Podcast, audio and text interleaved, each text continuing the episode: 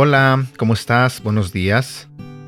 El día de hoy voy a compartir contigo la segunda parte de esta serie que se titula Amistades con propósito.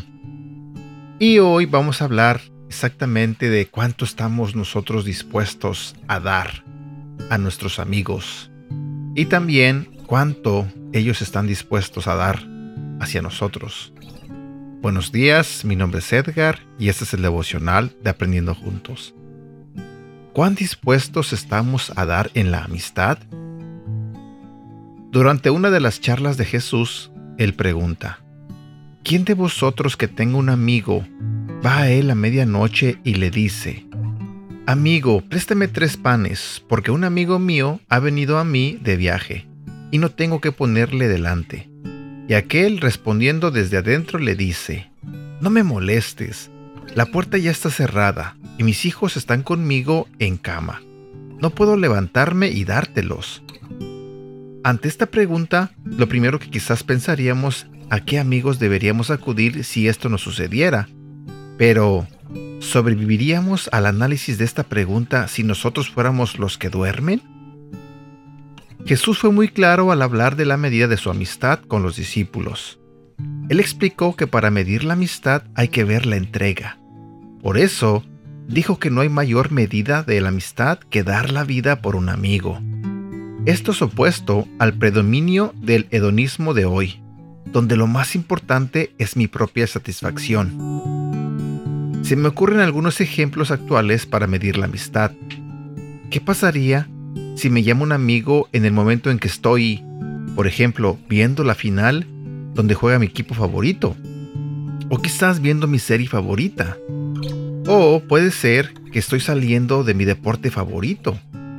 La amistad es dar, y dependiendo de cuánto demos es lo que recibiremos. Te lo diré nuevamente. La amistad es dar, y dependiendo de cuánto demos es lo que recibiremos. No es dar lo que nos sobra, sino lo que el otro necesita. Y eso lo hace más desafiante aún, porque para eso tengo que conocer al otro, saber cómo es, cómo está y cuál es su necesidad. El día de hoy quiero darte otro desafío. Hoy te animo a que elijas a uno de tus amigos o amigas y te ocupes de averiguar qué necesita y después ofrecer tu ayuda y ayudarlo. Puede ser algo material, emocional, puede ser tiempo, lo que sea que él necesite. Esto es amistad según Jesús. ¿Lo seguimos? Versículo para recordar. Lucas capítulo 11, versículos 5 al 7. Supongamos, continuó, que uno de ustedes tiene un amigo y a medianoche va y le dice, Amigo, préstame tres panes pues se me ha presentado un amigo recién llegado de viaje y no tengo nada que ofrecerle. Y el que está adentro le contesta, no me molestes, ya está cerrada la puerta y mis hijos y yo estamos acostados. No puedo levantarme a darte nada. ¿Sabes? Ah, veo este tema cuando yo lo estaba leyendo. La verdad es que me identifica mucho con lo que dice. Y no porque yo sea un tipo de amigos de los que no les gusta ayudar o de los que siempre se excusa diciendo que está ocupado. Al contrario, yo me considero, y no sé si me equivoque, pero yo me considero un buen amigo en ese aspecto. Creo que soy de las personas que siempre está al pendiente de dónde puedo ayudar, dónde puedo ofrecer mi ayuda, en qué soy útil, dónde puedo hacerme presente y cambiarle la vida a alguien. Siento que soy de los amigos que siempre está dispuesto a ayudar. Siempre cuando alguien necesita ayuda, soy de los primeros que dice que sí. Eh, yo les he enseñado mucho a mis hijas que para que uno aprenda a cosechar, uno tiene que aprender a sembrar. Y yo les repito esto a mis hijas casi siempre. Yo les digo, ustedes tienen que ofrecerse a ayudar, tienen que hacerse útiles. Y siempre les repito este mensaje. Si un día ustedes quieren cosechar, ustedes tienen que sembrar.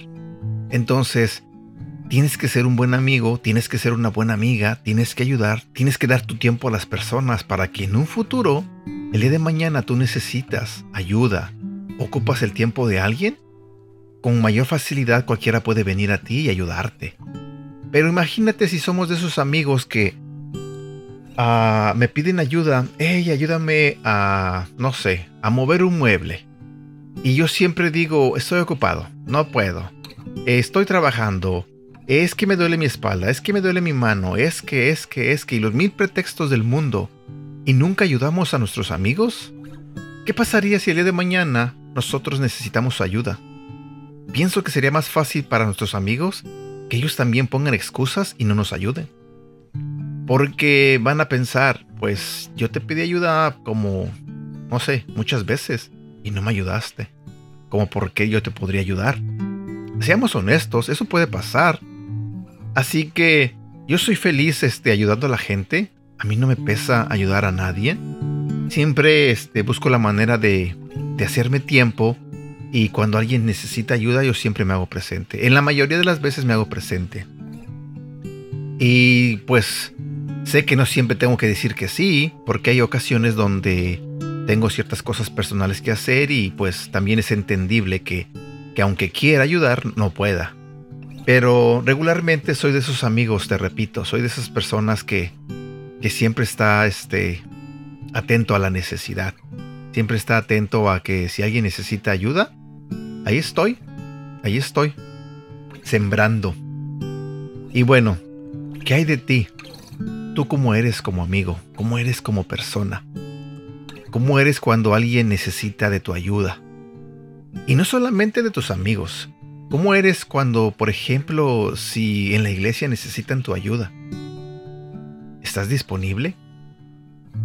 ¿Y, ¿O siempre estás ocupado? Bueno, les dejo que cada uno de ustedes medite en eso, cada uno piense cómo es, y si es necesario y crees que no eres de las personas que ayudan mucho, busca la manera de ser un poco más este, flexible e intenta ayudar. Créeme que es algo bueno, es algo bonito y créeme que siempre, siempre, siempre vas a quedarte con la satisfacción de que fuiste parte de en cualquier cosa que hayas ayudado. Y bueno, ahora sí termino con este devocional. Espero que te haya gustado, espero que te motive a ser un mejor amigo, espero que te motive a estar dispuesto a dar y ah, espero que puedas cumplir con la tarea del día de hoy. Bueno, cuídate mucho te mando un fuerte abrazo y que Dios te bendiga. Hasta pronto.